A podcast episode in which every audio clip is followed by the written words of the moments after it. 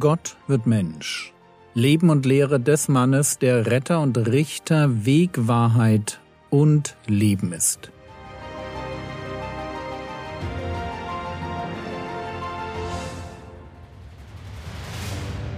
Episode 264 Der Satan wird gebunden Teil 2 In der letzten Episode waren wir bei einer spannenden Aussage des Herrn Jesus stehen geblieben. Nach einer Dämonenaustreibung formuliert er zur Erklärung des Geschehenen Folgendes.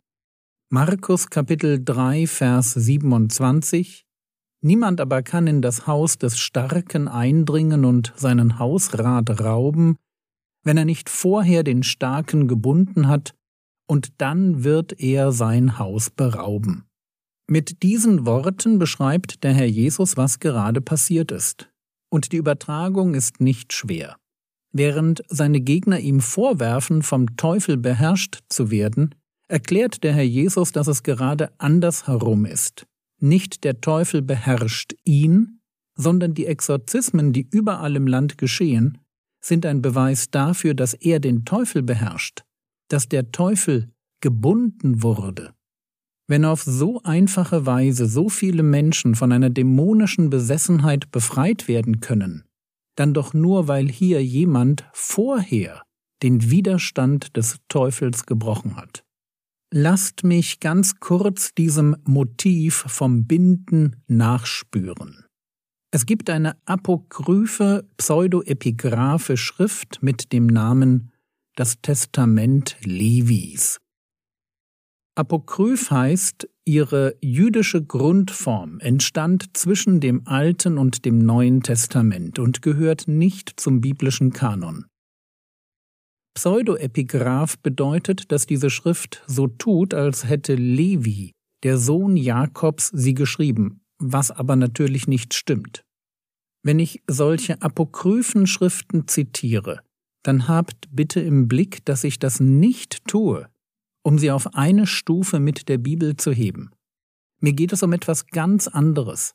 Ich frage mich, warum der Herr Jesus so formuliert, wie er das tut und was seine Zeitgenossen gehört haben. Was klingelt bei den Pharisäern, wenn Jesus sagt, Matthäus 12, Vers 29, oder wie kann jemand in das Haus des Starken eindringen und seinen Hausrat rauben, wenn er nicht vorher den Starken bindet?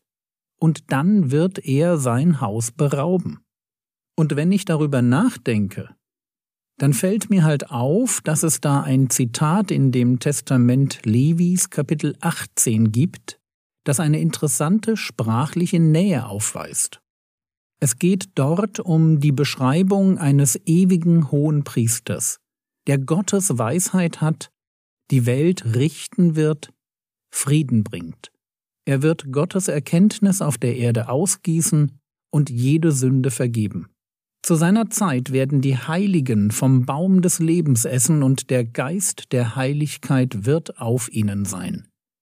Und dann heißt es da über diesen ewigen Hohenpriester, Testament des Levi Kapitel 18, und Beliar wird von ihm gebunden werden, und er wird seinen Kindern Gewalt geben, auf die bösen Geister zu treten. Jetzt muss man wissen, dass Beliar eine alternative Schreibweise zu Belial ist. Und Belial kann das personifizierte Böse beschreiben. Wenn es hier also in einem Text aus der Zeit vor Jesus über einen zukünftigen ewigen hohen Priester heißt, dass der den Beliar, sprich den Teufel, binden wird, dann haben wir, so denke ich jedenfalls, dann haben wir den Ursprung für das Motiv, das Jesus verwendet. Und er darf davon ausgehen, dass seine Gegner den Text kennen und den Bezug herstellen. Aber was ist dann damit gemeint, dass der Teufel gebunden wurde? Wird der Teufel nicht an anderer Stelle als Gott dieser Welt beschrieben, der das Denken von Menschen verwirrt, in den Ungläubigen wirkt und die Heiligen ängstigen und zu Fall bringen kann? Ja, das stimmt natürlich. Und gleichzeitig wird das Bild vom Wirken des Teufels nur komplett, wenn wir folgenden Text hinzunehmen, der die Auswirkungen von Golgatha beschreibt. Kolosserbrief Kapitel 2, die Verse 14 und 15. Er, das ist Jesus.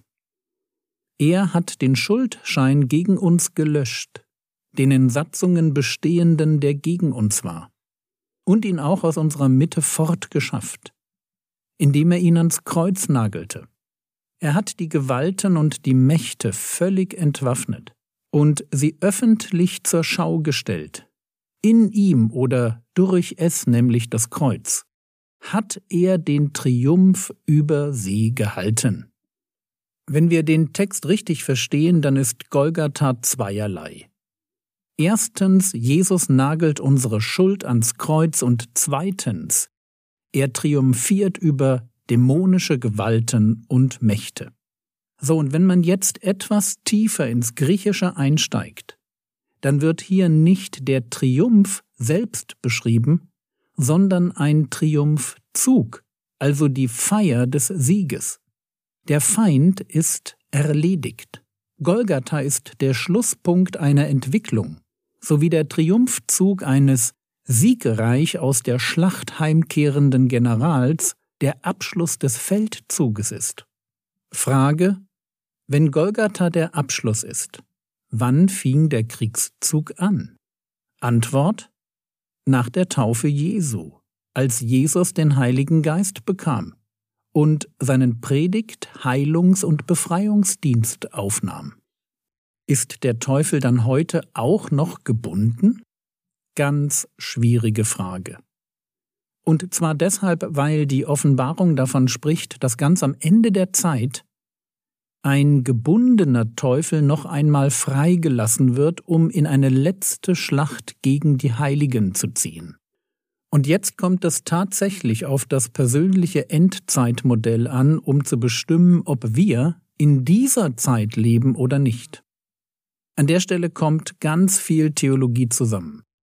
Und ein Podcast, der sich um die Lehre und das Leben Jesu dreht, muss sich meines Erachtens an der Stelle nicht abschließend festlegen. Persönlich gehe ich eher davon aus, dass der Teufel noch gebunden ist.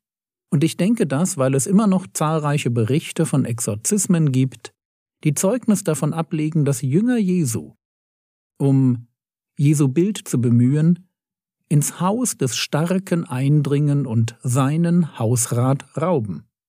Menschen erleben heute noch Befreiung. Und das lässt mich denken, dass wir aktuell noch nicht dort sind, wo der Teufel mit alter Stärke ungebunden und wild auf die Heiligen losgehen darf. Aber ist das Wort gebunden nicht ein merkwürdiges Wort, wenn man sieht, wie viel Macht der Teufel noch hat? Und ich stimme zu. Es ist ein merkwürdiges Wort. Wie gesagt, vielleicht ist es ein Zitat aus dem Testament des Levi, das würde erklären, warum Jesus es verwendet. Aber wie das mit theologischen Begriffen manchmal ist, man muss sie halt einfach nur richtig verstehen. Und wenn Jesus davon spricht, dass der Teufel gebunden ist, dann hat er trotzdem noch die Macht, Jesus zu versuchen, Menschen das Wort Gottes wegzunehmen, in Judas zu fahren, die Jünger zu versuchen, Beziehungen zwischen geistlichen Geschwistern zu zerstören, Apostel in ihrem Dienst zu behindern und so weiter. Und trotzdem ist der Teufel gebunden. Und zwar in dem Sinn, dass er der Macht des Heiligen Geistes, dort, wo er auf sie trifft, nicht widerstehen kann. Aber er wirkt gleichzeitig noch in dieser Welt. Und wir leben in dieser Welt.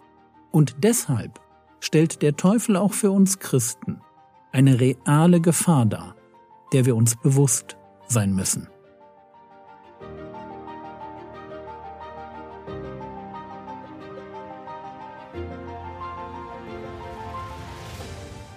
Was könntest du jetzt tun?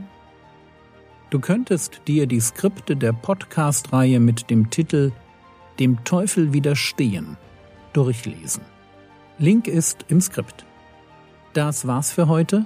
Mein Tipp, lerne jede Woche zwei Bibelverse auswendig, die dir durch eine Predigt oder deine Bibellese wichtig geworden sind.